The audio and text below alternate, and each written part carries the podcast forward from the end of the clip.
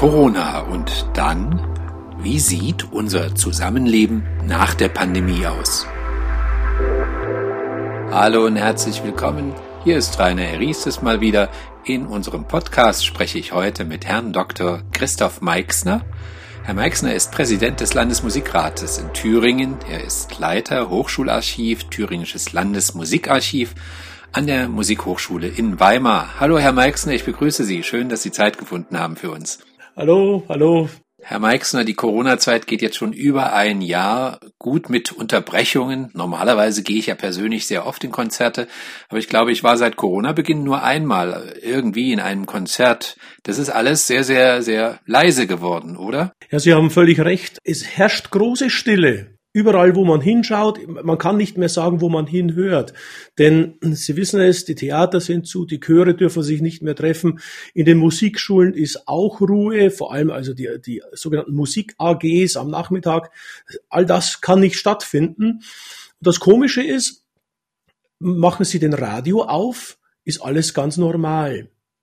Also die Stille ist eigentlich nur in der Realität und vor allem bei denen, die die Musik machen. Und in der öffentlichen Wahrnehmung äh, haben wir es kaum. Und das ist eine Sache, die schon, schon sehr spannend ist. Man muss sich ja überlegen, seit über einem Jahr, seitdem Corona ist, leben wir, was Musik betrifft, von Konserven. Alles, was im Radio gesendet wird, ist im Endeffekt Konserve. Und äh, allmählich, glaube ich, äh, droht so bei den Leuten der Geschmacksverlust. Wir müssen aufpassen, dass wir uns irgendwann mal wieder daran erinnern, wie frisches Obst und Gemüse schmeckt. Denn wenn man zu lange Konserven konsumiert hat, dann meint man, das ist der, das, das letztendlich Gute. Und das, denke ich, ist ein gutes Bild auch für die Musik und für die Musiklandschaft in Thüringen. Ja, ja, an Obst aus der Konserve kann man seinen Gaumen gewöhnen, wenn ich das Bild mal aufgreifen darf. Aber irgendwann wird das dann fad oder langweilig und wir verlieren das Interesse daran. Befürchten Sie das für die Musik? Ich glaube, das ist eine ganz schwierige Frage. Ich glaube, für viele ist natürlich es erst einmal äh, ein enormer Einkommensverlust. Also ich rede jetzt hier vor allem von dem Bereich der professionellen Musiker und von allen Musikern und Musikerinnen, die letztendlich auch davon leben. Denn wir haben ja ein reiches Musikleben in Thüringen. Das geht, geht los mit den Chorleitern, mit den Sängern, die dort arbeiten und auch äh, aus Freude musizieren. Und es geht dann in den professionellen Bereich. Überall, ja, sind keine Einnahmen mehr da, keine Feste, keine Konzerte. Dann letztendlich auch, wenn ich mir anschaue, die großen Festivals, da, da hängt ein ganzer Rattenschwanz dran. Also ich glaube, Corona zeigt, was für ein großer Wirtschaftsfaktor die Musik eigentlich in Deutschland ist. Und nicht nur in Deutschland, sondern eigentlich weltweit. Das ist vielleicht in all diesem Negativen bei Corona eine vielleicht positive Erkenntnis, dass man auf diese negative Art und Weise eigentlich die Wichtigkeit des Musiklebens und alles, was drumherum ist, eigentlich zu erkennen beginnt. Ja, Wichtigkeit des Musiklebens, sagten Sie, Herr Meixner. Dafür üben Musiker sehr lange, ihr Leben lang. Wie sieht das bei den werdenden Musikern, bei den Kindern, bei den Schülern aus? Musikschulen hatten ja hier im MDR-Raum verschieden, ja, mal auf, mal zu, dann nur per Video. Da geht für die Schüler doch etwas verloren, oder? Naja, also nichts ersetzt den, äh, den Präsenzunterricht. Also, äh, dass quasi ein Schüler, eine Schülerin mit dem Lehrer zusammen in einem Raum Musik macht. Da gibt's nichts daran zu rütteln. Das ist das Nonplusultra. Alles andere sind letztendlich Notlösungen. Und ich denke, das, was man so hört, allmählich gewöhnen sich die Leute an diese Notlösungen. Am Anfang hatte man ja vor allem technische Probleme, so dass man als Lehrer auch gar nicht so richtig hört, was spielt der da eigentlich? Für die Jüngeren, ich meine, dieses On-Off ist natürlich sehr, sehr anstrengend. Kontinuierliche Arbeit ist praktisch nicht möglich. Und vor allem, das ist ja, ja, eine ganz äh, wichtige äh, Geschichte. Üben ist ja das eine. In Musikschulen gibt es auch regelmäßig ja, Vorspiele oder, oder sogar Wettbewerbe. Denken Sie bitte an Jugend musiziert an diesen äh, wunderbaren Wettbewerb, der ja eigentlich seit Jahrzehnten Generationen von jungen Musikern geprägt hat und auch animiert hat, Musik zu machen. Das ist plötzlich jetzt auf der Kippe gewesen und äh, da muss ich sagen, wir haben es tatsächlich geschafft, auch hier in Thüringen, dass der aktuelle Musikwettbewerb Jugend musiziert durchgeführt werden konnte. Allerdings unter neuen technischen Voraussetzungen. Erst vor wenigen Wochen hat das alles wunderbar geklappt. Es wurde eine, wurden die Jury-Sitzungen auch online gemacht. Die Schüler haben ihre eigenen Videos eingesendet. Also man hat sich dann technisch sehr schnell äh, darauf einstellen können. Und es ist eigentlich überall gutes, positives Feedback gekommen. Also äh, am Anfang war natürlich alles skeptisch. Ja, wie kann das eigentlich sein? Und Datenschutz und all diese Dinge, die man in Deutschland ja gerne diskutiert. Aber nein, es ist es gemacht worden. Und ich denke, es ist positiv unter natürlich immer diesen Corona-Bedingungen. Jeder möchte sofort wieder live musizieren, ist völlig klar. Hm, also geht den Kindern etwas verloren. Denken Sie mal auch an die an die Erfahrungen von jungen Menschen bei einem Konzert, plötzlich mal auf eine Bühne treten zu müssen. Das ist ja was anderes, als wenn ich hier praktisch zu Hause vor einer Kamera sitze und einfach einen Rekorder mitlaufen lasse. Wenn ich auf der Bühne sitze, meine ganze Verwandtschaft Oma, Opa, die Eltern, Brüder und, und Freunde sind vielleicht unten und hören zum ersten Mal, was ich kann. Das ist eine völlig andere Situation. Und da hoffe ich, dass wir natürlich bald wieder in die Situation kommen, dass die jungen Leute diese Erfahrungen machen dürfen. Wir sprechen gerade über Einzelunterricht. Noch schwieriger wird es ja dann für die Kinder bei der Ensemblearbeit sein, also gerade bei Kindern. Mein alter musikalischer Ziehvater, Georg Ratzinger, als Domkapellmeister von Regensburg, der hatte mal auf die Frage äh, geantwortet, was, wie eigentlich es mit, mit Knabenchören aussieht. Wie ist denn das jahrgangsweise? Dann sagte er, so ein Knabenchor ist wie ein Jahrgang bei einem Wein. Es gibt mal Weine, wo mehr Solostimmen dabei sind, ein anderes Mal mehr Chorklang. Und gerade an diesem Beispiel zeigt sich ja ähm, die Problematik. Gerade so Thomaner, Domspatz und die anderen Knabenchöre, die haben ja nach wie vor äh, Betrieb, allerdings online und müssen derzeit die Ausbildung ja komplett umstellen die, die Kinder oder die Knaben, die stehen zu Hause alleine, sind normalerweise gewohnt, ja äh, in einer Gruppe zu singen und werden jetzt quasi solistisch geschult. Alles über Technik. Das, das heißt, wir bekommen da so einen Jahrgang, der äh, auf eine ganz andere Weise die ersten musikalischen Erfahrungen gesammelt hat. Gleichzeitig überlegt man dann dort, welches Repertoire kann ich es nun überhaupt einstudieren? Kann ich plötzlich, äh, oder ich, ich muss dann Stücke hernehmen, wo dann der Gesamtklang nicht so wichtig ist. Wenn dann Corona vorbei ist, muss ich dann genau diesen Knabenchor letztendlich wieder umprogrammieren, im wahrsten Sinne des Wortes, wenn die dann wieder zusammenstehen. Also allein äh, an diesem Beispiel zeigt sich, wie schwierig dann der Kontext ist. Ich meine, im normalen Unterricht äh, in Mathematik, Geschichte oder so, dass die Stoffe, die jetzt verloren gehen, natürlich kann man die in gewisser Weise nachholen. Aber bei, bei jungen, heranwachsenden Musikern, gerade etwa bei Knabenchören, ähm, da, da spielt die Zeit eine Rolle. Also ich, ich habe ja selber diese Erfahrung gemacht, irgendwann kommt der Stimmbruch. Und dann kann man nicht mehr im Knabenchor singen. Da ist diese Zeit einfach vorbei und da, da, fragt Corona nicht danach. Das ist eine Dramatik, die sich so im Stillen äh, hier entwickelt. Ja, Ensemblearbeit fängt bei Kindern an. Sie sprachen ja vorhin den Wettbewerb Jugend musiziert an. Da gab es ja auch Duos, Klavier mit Geige zum Beispiel. Also irgendwie ging es ja doch, dass diese dann über Video, nehme ich mal an, jetzt zusammen Stücke einstudieren konnten allein die, die klangliche Erfahrung, ich meine, wenn Sie überlegen, eine Orgel leibhaftig zu erleben am eigenen Körper, wenn die Schwingungen durch den Körper gehen, ist was anderes, als wenn ich einen Orgelklang über Boxen habe. Gut, wenn das gute Boxen sind, vielleicht auch noch. Am Kopfhörer wird es dann allerdings ein bisschen schwierig. Und genau das ist eigentlich das Problem. Also man, man hört sich vielleicht selber noch, aber nicht mehr im Zusammenklang, auch nicht mehr, ja, der Klang im Raum. Und das, das sind so die Dinge, die man als, als feinfühliger Musiker immer irgendwo beherrschen muss. Hm. Nicht nur die Musiker, auch die Zuhörer wollen den Zusammenklang im Raum, wie Sie das jetzt nannten. Da Sie vorhin davon sprachen, Wettbewerb gerade zu Ende gegangen, Jugend musiziert, das ist ja für die jungen Musiker jedes Jahr eine enorme Probenarbeit. In diesem Jahr also mussten die Beiträge eingeschickt werden. Ich glaube, das ist für die Jury dann aber auch nicht so der Wohlklang, den sie sonst immer haben. Also ist alles so digital, oder? Also technisch hat alles funktioniert. Ich war nicht äh, Mitglied der Jury, insofern kann ich da jetzt von keinen Erfahrungen äh, sprechen. Aber das, was ich jetzt so nach, im Nachhinein gehört habe, war eigentlich durchweg positiv. Also ähm, natürlich, äh, manche Aufnahme ist in der Qualität etwas schlechter, manche ist etwas besser, aber ich denke, äh, man beginnt dann allmählich auch wieder ein Ohr zu finden, äh, und, und im Grunde die Musik rauszuhören. Sie kennen es vielleicht selber, wenn Sie mal eine alte Shellac-Platte haben und es vielleicht so wirklich altes Grammophon vor sich stehen haben, dann, dann kurbeln Sie an und dann hören Sie natürlich fürchterliches Gekratze. Aber das Faszinierende ist, dass man in, in relativ kurzer Zeit sich plötzlich darauf einstellt und beginnt, die Musik zu hören, die hinter der schlechten Aufnahme steckt. Und dann hat man eigentlich auch wieder einen guten Erkenntniswert. Ich spreche heute mit Christoph Meixner. Er ist Präsident des Landesmusikrates in Thüringen und arbeitet, Sie arbeiten auch an der Musikhochschule in Weimar, Herr Meixner. Dort werden ja die Profimusiker ausgebildet. Wie läuft das da ab? Also etwa mit Prüfungen zum Beispiel? Naja, im Grunde brauchen Sie ja nur ins Internet manchmal schauen. Also es gibt ja jetzt unglaublich viele äh, Einspielungen, Videos von YouTube, wo jetzt Konzerte halt letztendlich äh, ganz normal stattgefunden haben, bloß ohne Publikum und dann hat man sie, diese Konzerte ins Netz gestellt.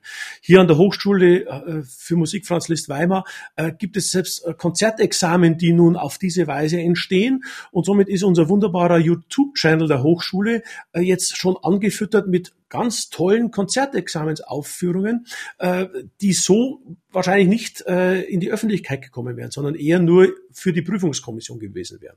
Also da tut sich mit Sicherheit was. Hm. Gucken wir mal in Thüringen so auf die breiten Kultur. Es machen ja viele Menschen Musik als Amateure, besonders die Chorlandschaft ist in Deutschland ein hohes Gut. Glauben Sie denn, dass die viele Chöre die Zeit jetzt überleben werden, wenn so lange keine normalen Treffen, keine Proben in dem Sinne möglich sind? Das lässt sich schwer prognostizieren. Also ich denke, ähm, es wird mit Sicherheit äh, so manchen Chor geben, äh, wo sich die Leute sagen, ja, äh, wir steigen nicht wieder ein. Das betrifft vor allem äh, den Bereich der Amateurmusik bei den Laienchören. Da rechne ich persönlich damit, dass es viele Chöre gibt, die plötzlich ausdünnen. Denken Sie daran, die Chöre haben auch schon vor Corona vielfach Nachwuchsschwierigkeiten gehabt. Jetzt sind plötzlich ein, zwei Jahre vielleicht ins Land gegangen. Das kann für den einen oder anderen dann der Auslöser sein und sagen, okay, äh, dann mache ich halt jetzt Schluss. Also wenn jemand da so zwischen 70, 80 so allmählich ist und äh, in diesen Zeiten merkt, ja, die Stimme rostet ein, das ist ja auch wie bei Sportlern dann so, dann ist es vielleicht der Zeitpunkt gekommen, wo die sagen, hm, dann lassen wir es lieber in Zukunft. Also die Gefahr besteht schon. Eine andere Gefahr sehe ich auch, dass gerade durch diese Pause der Nachwuchs gar nicht mehr von den Älteren mitgezogen werden kann. Also ich meine, wenn ich einen Chor oder auch ein Orchester habe, wo so eine gute Durchmischung der Generationen ist, also das ist so der Idealtypus, dann lernen die Jungen von den Alten und so zieht sich das letztendlich durch ein Ensemble über die Jahre hindurch. Wenn aber dann plötzlich so eine, so eine Trennung da ist, so ein Bruch, ja, ich bin gespannt, wie sich das da auswirken wird. Also ich denke, es wird mit Sicherheit Chöre geben, die es überleben, vielleicht sogar mit frischem Schwung da richtig rangehen, weil sie die Zeit nutzen und vielleicht auch mal überlegen, was können wir Neues machen. Das ist auch eine Chance. Aber ich glaube, im Amateurbereich, da wird es auch Verluste in Anführungszeichen geben. Was glauben Sie denn, Herr Meixner? Gibt es denn Dinge, die man hätte verbessern können? Durch die ganzen Regelungen geht ja viel verloren oder bleibt auf der Strecke. Schulen machen ja jetzt äh, auch auf, wenn auch eingeschränkt, so dass auch hier bei Chören und Orchestern vielleicht abgespeckte Varianten, halbe A, B-Gruppen möglich sein könnten? Ich bin da zwiespältig, ehrlich gesagt. Also jetzt, ähm, für was machen wir das alles? Ich denke, das große Hauptziel ist ja eigentlich die Kontaktvermeidung. Und im Endeffekt müssten wir alle an einem Strang ziehen, um einfach Kontakte zu vermeiden. Wenn jetzt Theater geschlossen sind und auch Konzerte nicht mehr stattfinden, das ist das schlimm, ja. Aber ich denke, man sollte es nicht sehen als Bestrafung von Einrichtungen, auch wenn sie gute Hygienekonzepte haben, ist alles wunderbar. Aber ich denke, im letzten Grundsatz muss es um Kontaktvermeidung gehen. Also sprich, auch den Anreiz nehmen, in Kontakt treten zu wollen. Das würde, glaube ich, in der Gesellschaft viel mehr über diese Zeit helfen.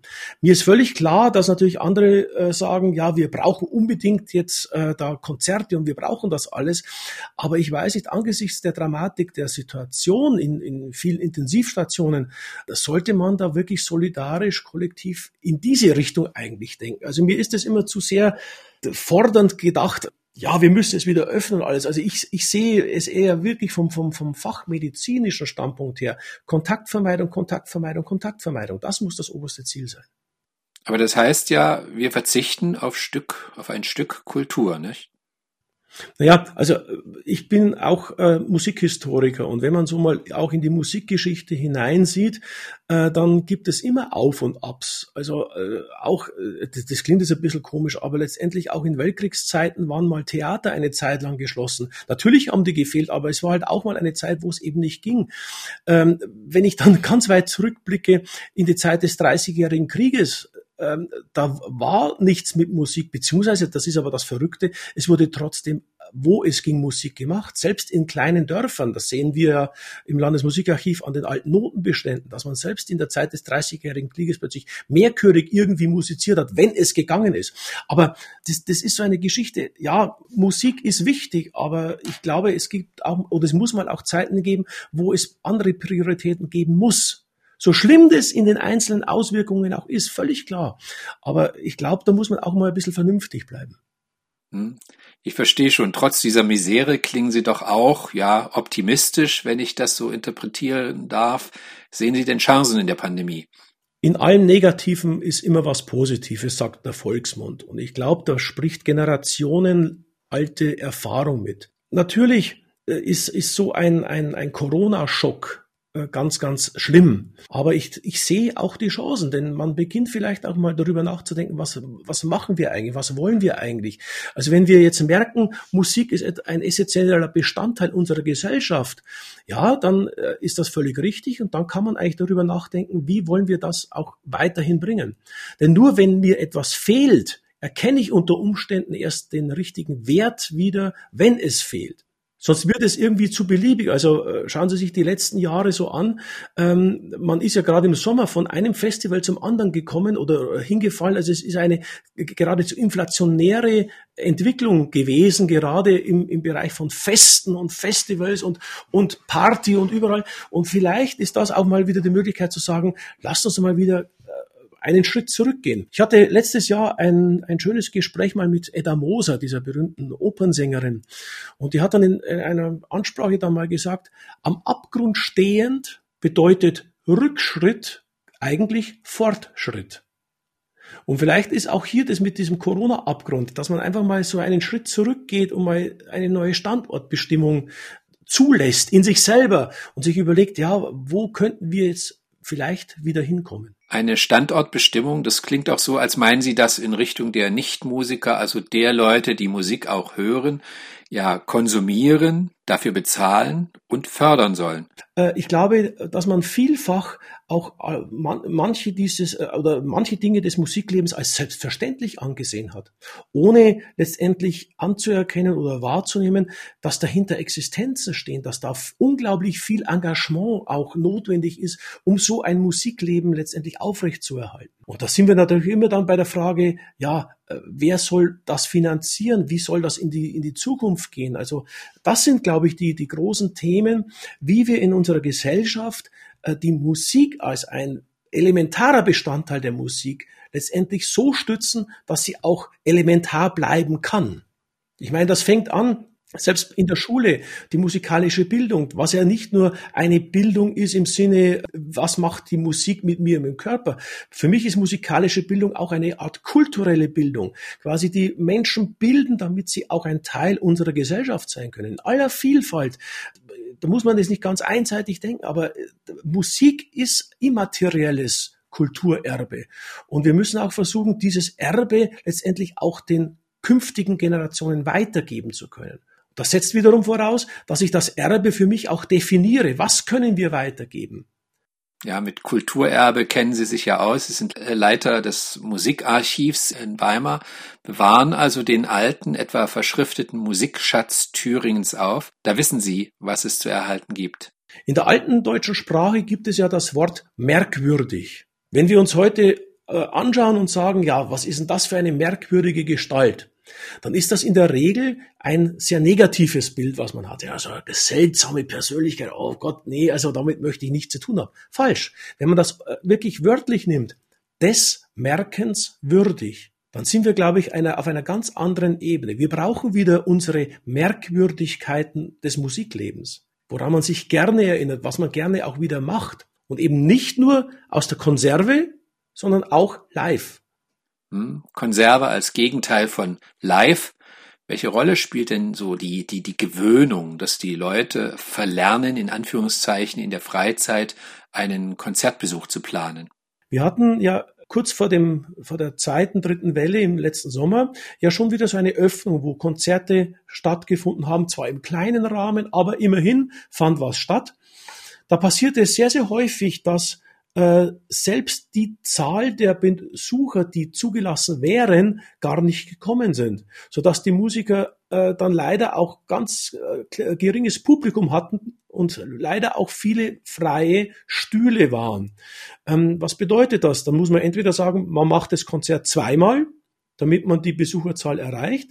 Das bedeutet einen, einen zusätzlichen Probeaufwand oder man lässt es bleiben. Denn äh, egal ob Theater oder, oder andere äh, Veranstaltungsformen, die Kosten, um so eine Veranstaltung auf die Beine zu stellen, sind ja im Prinzip immer dieselben. Nur halt die, die, die, die, der Publikumszuspruch, die Einnahmen, die man durchs Publikum generieren kann, sind jetzt derzeit äh, entsprechend runtergefahren.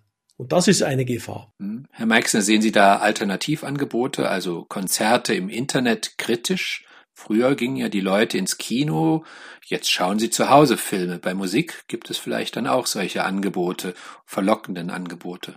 Also es gibt ja auch jetzt Projekte, wo manche Chöre, die äh, hunderte von Kilometern voneinander entfernt sind, plötzlich miteinander musizieren. Ja, mein Gott, das ist doch eine tolle Sache, wenn man sich darauf einigt, was man dann auch spielt und einer irgendwie einen Takt gibt, dann kann doch daraus auch eine äh, unglaublich völkerverbindende äh, Geschichte kommen. Also ich sehe das durchaus positiv. Man muss mit Sicherheit neue Formen auch finden. Äh, denken wir an, an das Konzertwesen. Äh, ja, warum nicht auch gleich eine, eine Stream-Geschichte äh, dazu schalten? Natürlich, also da sind ja, äh, sind ja keine Grenzen gesetzt heutzutage. Ja, wir sind am Ende unseres Interviews. Heute habe ich gesprochen mit Christoph Meixner, Präsident des Musikrates in Thüringen. Vielen Dank, Herr Meixner. Danke und viele Grüße. Nichts zu danken. Bis bald mal wieder. Und Ihnen auch vielen Dank fürs Zuhören. Das war's für diese Woche. In der nächsten Woche gibt es den nächsten Podcast, Corona und dann machen Sie es gut. Auf Wiederhören.